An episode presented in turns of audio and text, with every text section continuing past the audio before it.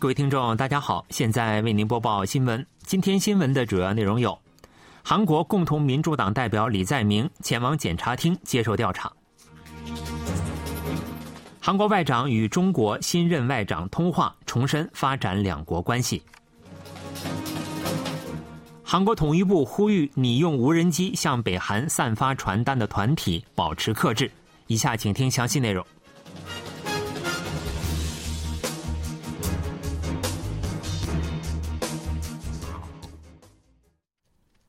韩国共同民主党代表李在明涉嫌以为企业提供便利为代价，要求企业为城南足球俱乐部提供赞助金。在检方的要求下，李在明于十日上午前往水源地方检察厅城南支厅接受调查。李在明突破众多人群，站在拍照区后表示。检方重新将目标对准经数年调查后已被判定为无嫌疑的事件，捏造了并不存在的罪名，掀起了检方政变。李在明还表示，城南足球俱乐部签订合法的广告合同后收取的广告费，是为节省市民税金而实施的积极的行政措施，只给市民带来了利益。从运作机制上来看，个人无法进行侵吞。李在明还指出，检方为了消除政敌，正在进行针对性调查，并已确定进行起诉。有鉴于此，最终的真相只能在法庭上予以揭晓。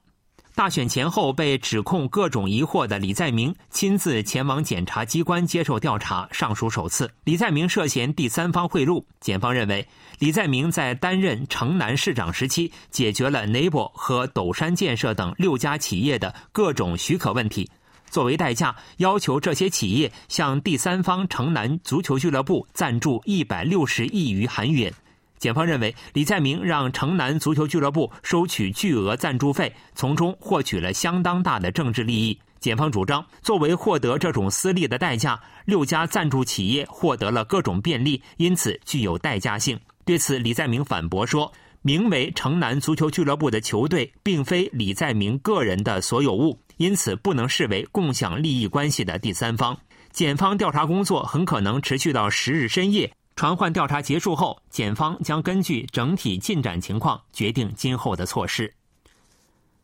韩国朝野双方就共同民主党代表李在明十日前往检察厅接受调查展开激烈争论。共同民主党表示，将现任第一在野党代表传唤到检察机关的政权，在韩国宪政史上尚属首次。共同民主党将检察机关对李在明的调查定性为对该党的镇压。该党认为。政府表面上谈论法治，但实际上是为了消除政敌。该党强调，德国纳粹和日本帝国主义强占韩半岛时期的朝鲜总督府胁迫国民时提出的也是所谓的法治。另外，尹锡悦政府调查大庄洞事件也没有发现李在明的嫌疑，因此甚至取出了无嫌疑而终结的案件。该党警告政府应集中于国政。执政党国民力量党对共同民主党的集体抗议指出，此次事件是李在明代表个人要防御的问题，不是多数人耍威风阻止的事情。该党表示，不能将司法问题看作是政治阵营或数字的问题，希望能查明相关事件的真相。在朝野对峙的情况下，李在明十一日将在自己的选区仁川贵阳区视察民生现场。十二日将召开新年记者招待会，届时将发布谴责尹锡悦政府和检察机关的信息。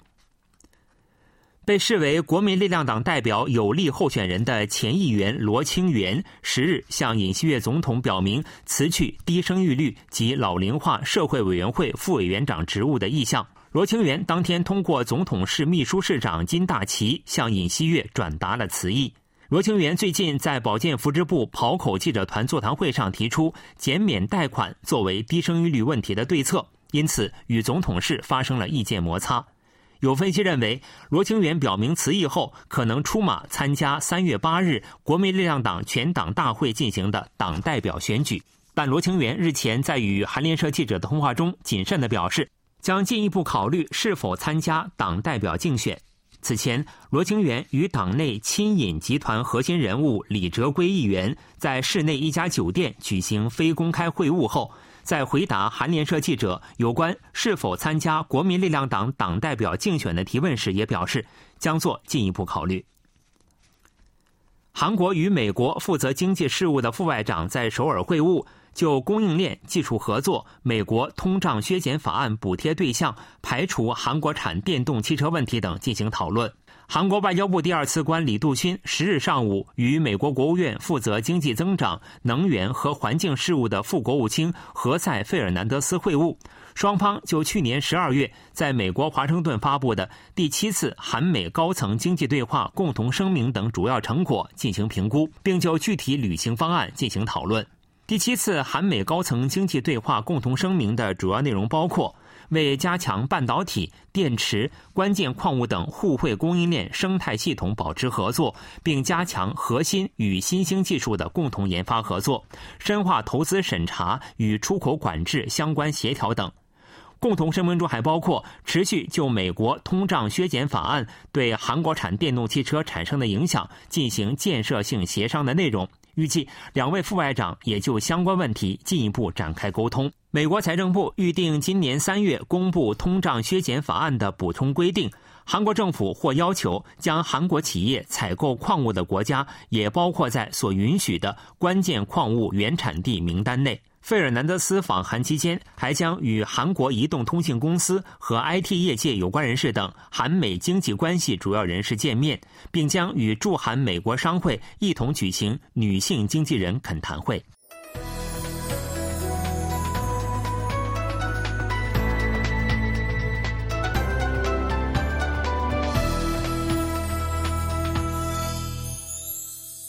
KBS World Radio。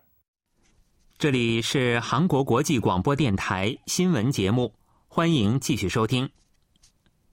韩国外交部长官朴振与中国新任外交部部长秦刚首次通话，就两国关系发展与合作方案等进行了讨论。外交部表示，朴振长官九日晚八时三十分左右开始与秦刚部长通电话，并祝贺其就任。通话持续了五十分钟。外交部介绍说，去年两国迎来建交三十周年，双方重申将基于相互尊重、互惠和共同利益，发展更加健康成熟的韩中关系。双方还商定，为落实以去年十一月二十国集团领导人峰会为契机召开的韩中首脑会谈达成的共识，将保持紧密合作。两位外长商定进行互访等，加强定期沟通，并决定推进举行“二加二”外交安全对话和次官级战略对话、次官级人文交流促进委员会会议等，进行各种高级别交流和沟通。双方还商定共同努力，争取在供应链相关对话、自贸协定后续谈判、雾霾及气候变化应对等与两国国民息息相关的领域取得具体成果。外交部表示，朴镇长官强调，北韩停止进一步挑衅，重返无核化对话，符合韩中共同利益。希望中方为维护韩半岛和平与稳定发挥建设性作用。双方商定持续在各级别就韩半岛问题保持密切沟通与合作。朴振还向秦刚介绍说，最近韩国政府以科学为依据，采取防疫措施。两国商定为应对新冠疫情和推动经济复苏保持沟通与合作。韩国军方通过检查发现了在北韩小型无人机侵犯韩国领空的过程中，军方探测和报告体系存在的各种漏洞，而其中军方认为最为严重的是在此过程中未能击落入侵的北韩无人机。当时若发射对空炮，命中率不高。若投入攻击直升机，则民宅可能受损，因此启用干扰和切断电波或扰乱 GPS，致使无人机自行坠毁的装备——干扰机，被认为是可行的方案。然而，一线部队并未配备干扰机，原因是尚未能开发出满足军方要求的作战性能的装备。据 KBS 采访结果确认，北韩无人机入侵后，韩军紧急部署了民用干扰机予以应对。首都圈陆军第一军团、首都军团及其他一线军团级部队和部分师团级部队部署了约十台干扰机。这些干扰机是韩国水利原子力和发电站、能源相关公社等国家重要设施用于反恐的装备。军方一位高层人士表示，根据陆军地面作战司令部的指示，各级部队请求国家重要设施方面予以协助。军方还在向民间企业进行借调。军方原定截至二零二六年一月研发军用干扰机，但在北韩无人机入侵后，已决定缩短研发时间。韩国统一部表示，已呼吁拟用无人机向北韩散发传单的脱北者团体保持克制。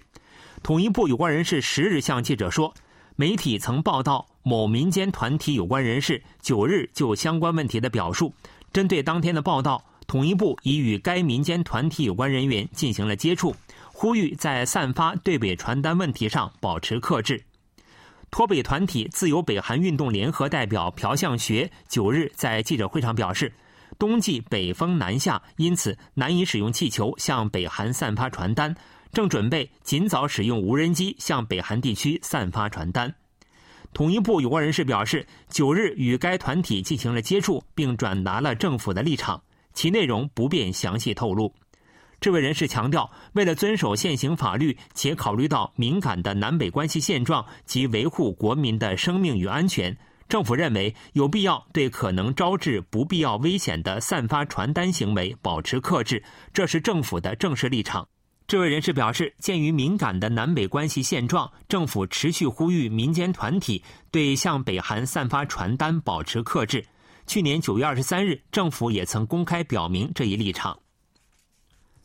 日本政府正试图将另一个韩半岛劳工遭强征的现场佐渡矿山列入世界遗产名录。根据日本帝国主义强占韩国时期佐渡矿山的香烟发放名册，新确认了数百名被强征韩半岛劳工的名单。据 KBS 记者报道，目前有关部门找到了被强征韩半岛劳工的名册和生活的痕迹。这是2021年12月佐渡市博物馆向 KBS 公开的香烟发放名册。这份名册是强征韩半岛劳工的三菱矿业为了在佐渡矿山提供香烟而制作的。据了解，这份名单不仅有日本式名字和韩国名字、年龄，还记载了到期返乡、刑务所收监、逃跑等停止发放香烟的具体原因。到目前为止，确认的佐渡矿山韩半岛劳工香烟发放名册共有三种。国内强征历史研究人员对这些名册和相关文件等进行了比较分析后，确认了七百多名韩半岛劳工的名字。这批人员占一千五百多名受害者的一半左右。强征问题研究员郑慧晶说，在个人宿舍里有一个被收容者的名册，还有人被调到了其他地区。这批人员无法知晓，所以在佐渡矿山工作过的人中，被发现的只是极少数人。日本政府和三菱矿业直接管理的韩半岛劳工名册目前下落不明，因此必须尽快寻找到其余香烟发放名册。日本政府继军舰岛之后，也不断回避佐渡矿山曾强征韩半的劳工进行劳役的历史。预计二月，日本将推荐佐渡矿山为世界遗产候选地，因此需要进行广泛的时态调查。新闻为您播送完了，是由于海峰为您播报的，感谢各位收听。